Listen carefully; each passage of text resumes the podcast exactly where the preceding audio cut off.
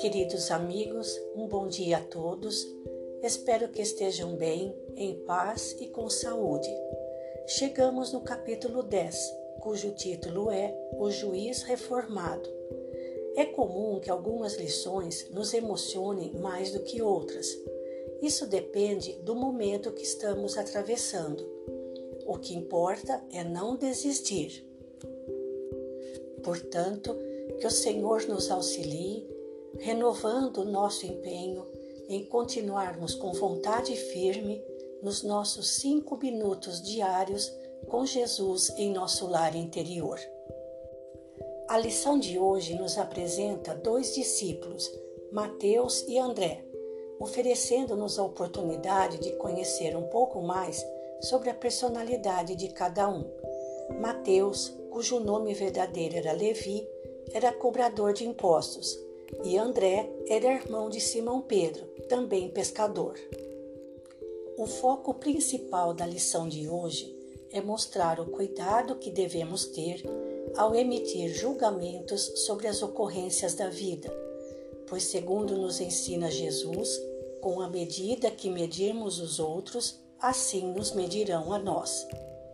Para Mateus, que se caracterizava pela lealdade aos seus princípios, era muito difícil não criticar, pois a todo instante somos levados a dar opiniões sobre as mais diversas situações da vida.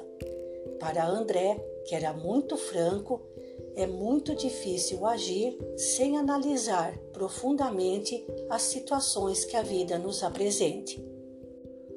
Atualmente, as facilidades que a internet e as redes sociais nos oferecem tem permitido que muitas pessoas deem as suas opiniões e façam julgamentos sobre as atitudes alheias, sem conhecer com profundidade as razões de cada um. Precisamos ter muita cautela para não nos deixarmos levar pelo calor das emoções. É por isso que Jesus enfatiza a necessidade da oração e da vigilância não sobre as atitudes alheias, mas sobre as nossas próprias ações, na nossa conduta ao longo do caminho que a vida nos oferece. Somos espíritos imperfeitos, ainda estamos longe de alcançar o amor e a sabedoria necessários para julgar com acerto. Já que seremos medidos com a mesma medida que medimos os outros, precisamos tomar muito cuidado nas nossas opiniões a respeito da conduta alheia. Se analisamos com excesso de rigor, igualmente com o mesmo rigor seremos julgados. Mas, se analisamos a conduta alheia e as ocorrências da vida com paciência, bondade, indulgência, caridade, da mesma maneira seremos tratados nos nossos momentos de dificuldades.